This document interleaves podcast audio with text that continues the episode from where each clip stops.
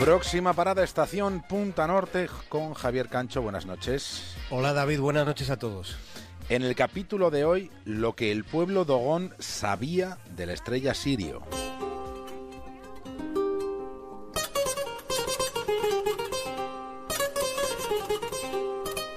Está sonando música hecha en el altiplano de Mali, el país donde vive el pueblo de los dogones. Los dogones habitan una comarca del África Occidental al suroeste del río Níger que está cerca de los riscos de Bandiagara. Son conocidos por sus bailes de máscaras y por sus extrañas edificaciones, pero sobre todo por sus sorprendentes conocimientos de astronomía.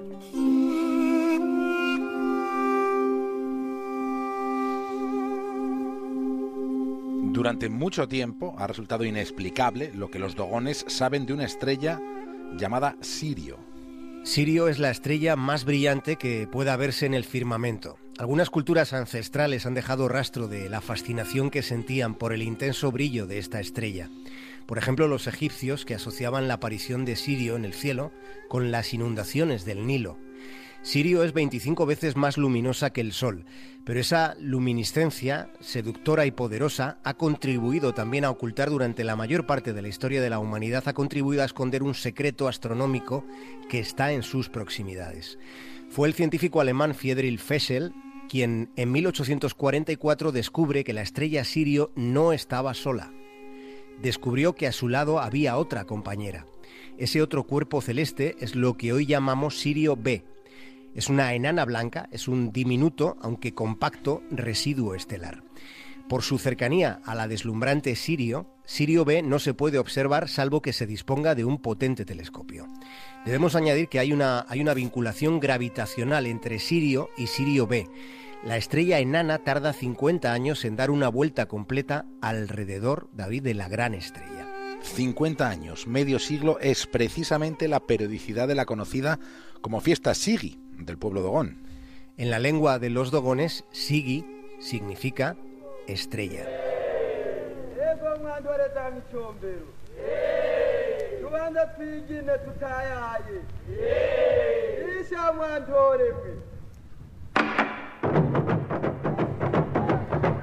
Las tradiciones religiosas y la cultura de los dogones son ancestrales.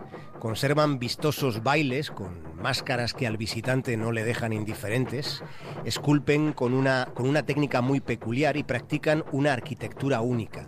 Las viviendas dogonas de la antigüedad fueron construidas en los mismísimos acantilados de Bandiagara y hoy en día son patrimonio de la humanidad. Y según una leyenda dogona, unos dioses anfibios llegaron en tiempos remotos desde el cielo en un barco volador. Dice la tradición dogona que fueron los instructores. Les llaman los Numo y es a ellos a los que atribuyen los conocimientos astronómicos que he mencionado. Lo sorprendente es que esos conocimientos resultan muy precisos, mucho, sobre el sistema estelar de Sirio. He de insistir en que algunos de estos saberes solo pueden tenerse si se han mirado por un telescopio, y las tribus dogonas no tenían telescopio. Bueno, entonces de tal modo un conocimiento de ese nivel solo podía haberlo recibido de una civilización mucho más avanzada desde el punto de vista científico.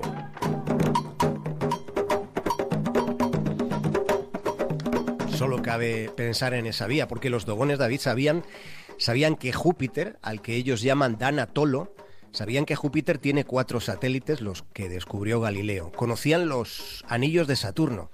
Estaban al tanto de que los planetas describen órbitas elípticas alrededor del Sol. Esta revelación clave en astronomía costó en concebirse muchísimo esfuerzo. Ya contamos aquí los, los desvelos, los, los quebraderos de cabeza que la órbita elíptica dio a su descubridor, a Hans Kepler.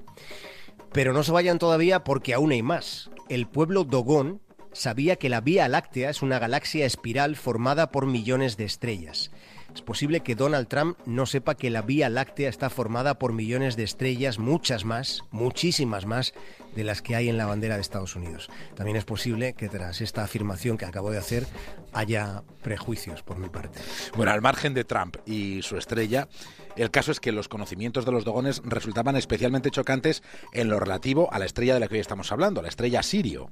Sí, resultaba sorprendente todo lo que describían sobre una estrella, no lo olvidemos, que es de primera magnitud, que está lejos, lejísimos, que está en la constelación del Can Mayor. Año 1975.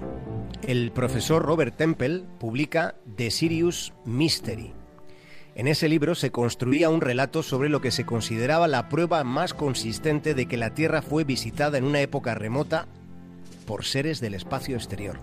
Dicho de otra manera, Temple daba por hecho que los dogones constituían una prueba concluyente de la existencia de los extraterrestres y de que esos seres alienígenas ya estuvieron por aquí. Esa es, a juicio del profesor Temple, la explicación de tanto y tanto conocimiento astronómico inaudito para esta tribu de la que estamos hablando. La leyenda Dogón decía que la fuente primigenia de este insólito conocimiento astronómico fueron los numos, aquellos seres llegados en un barco que surcaba los cielos, a los que se describía como seres anfibios, en lo que suponía además un sorprendente paralelismo con otra leyenda, en este caso sumeria. Según el mito sumerio, los soanes tenían precisamente forma anfibia, tenían forma de pez. Javier Cancho, creo que ha llegado el momento de que empecemos a desentrañar esta incertidumbre sobre presuntos viajeros espaciales que visitaron la Tierra en un pasado remoto. Sí, en toda esta historia solo faltan, solo faltan dos detalles cruciales relacionados en ambos casos con un chamán dogón llamado Ogotomeli.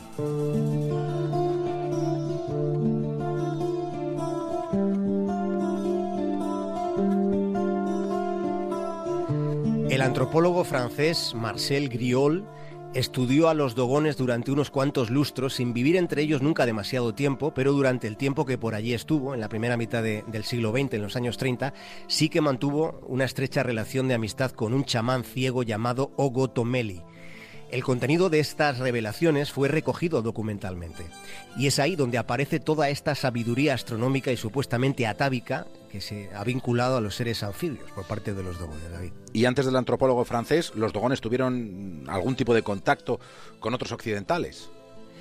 Bueno, esa es la pregunta clave, David. Es muy posible que ese contacto previo no fuera desvelado por el chamán al antropólogo, pero hoy en día y aquí está la clave, hoy en día se sabe que los dogones sí mantuvieron contacto con los occidentales antes de la llegada del antropólogo Griol. Hoy ya es un hecho constatado que a finales del 19 un astrónomo llamado Henri Deslanda estuvo en, en, territorio dogón, estuvo allí con una expedición científica, fue allí a observar un eclipse de sol en 1893. Lo más plausible aunque no hay, no hay una certidumbre total, pero lo plausible sería pensar en, en, que este conocimiento avanzado en astronomía de Ogotomeli fuese el resultado de un proceso de contaminación, de una especie de asimilación cultural. Es decir, es factible que sus conocimientos en astronomía los hubiese adquirido gracias a esos visitantes occidentales del siglo XIX.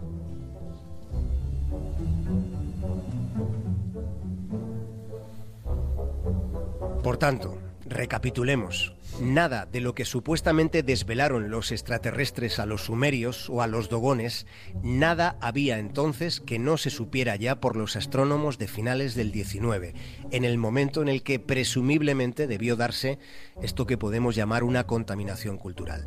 Toda la leyenda, toda sobre el pueblo dogón y la estrella Sirio se basa en el testimonio único del antropólogo Griol, que no supo o, o no dijo que los dogones habían tenido contacto previo con los occidentales. Ah, la leyenda, las leyendas siempre resultan apasionantes, pero como casi siempre ocurre, la solución a los enigmas solo aparece si se busca o si se quiere buscar y encontrar esa solución.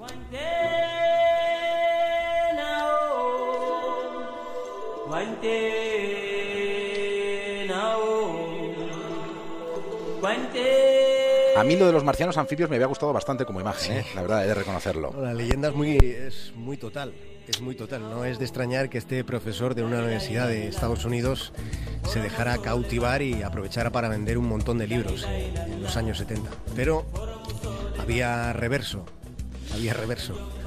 Claro que sí. Javier Cancho, hasta mañana. Un abrazo, David.